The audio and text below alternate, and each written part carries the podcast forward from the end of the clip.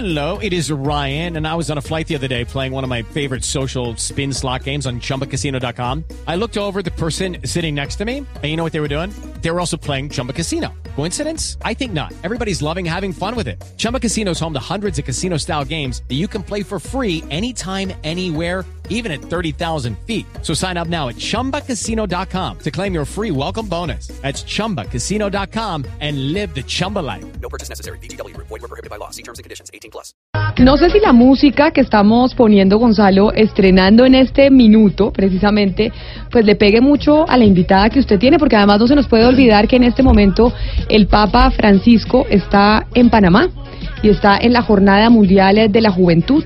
Miles de jóvenes están llegando o llegaron ya a Ciudad de Panamá, peregrinos, para reunirse con el Papa Francisco y es importante que, pues que le demos un adelanto a los oyentes y contarles un poco de lo que viene pasando hoy precisamente en Panamá con el Papa. Sin duda alguna, Camila, el Papa se reunió y estuvo ahí sentado hablando con algunos presos en la zona de Pacora, acaba de llegar a la Anunciatura. Y yo creo que sí, Camila, ¿usted sabe por qué? Porque esta música sin duda alguna alegra a los jóvenes y lo que estamos viendo en la ciudad capital es alegría, es fiesta, la gente caminando por las calles, abrazándose. Y qué mejor que hablar con una joven que además fue la creadora del logo de la Jornada Mundial de la Juventud, Ámbar Calvo. Ámbar, gracias por atendernos en Blue Radio. Hola, un abrazo gigante desde Panamá. Ámbar, cuando uno ve el logo, uno ve, bueno, la, la forma de, de, de, de Panamá, uno puede ver ah, la silueta de una virgen. Básicamente, usted creó el logo basándose en qué?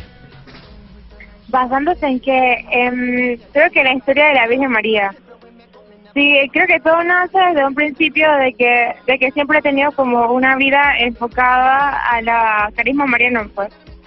Yo soy este exalumna del Colegio Pureza de María, que hay una en Bogotá, y desde siempre he sido súper educada como la Virgen de, de María es algo muy fuerte, es algo muy claro, es algo muy de servicio. Y es algo que creo que se puede expresar en el logo, pues. Casualmente yo explicaba que el elemento principal del logo realmente es el quiebre que se produce con el canal de Panamá y que pasa a través de la Biblia que produce el camino que es lo mismo que representa María para nosotros los católicos, que es el camino más facilito para llegar a Jesús. Ser como María, ser servicial, ser dulce, pero ser también una persona que lucha por la justicia, que habla con claridad, es lo que nos lleva a ser como Jesús. Y es lo que realmente encontramos hoy en la jornada es ese camino que nos lleva al encuentro con Jesús y con todos los jóvenes del mundo. ¿Y cómo la escogieron a usted para hacer el logo? Es decir, ¿cómo termina Bueno. siendo usted la encargada de hacer el logo para esta Jornada Mundial de la Juventud?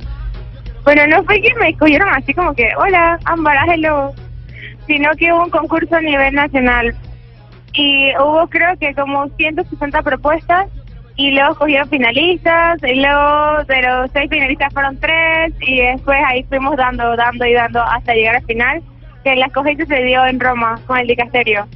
Y usted, por ser la creadora del logo, tuvo, digamos que un beneficio particular que es eh, reunirse con el Papa Francisco o no?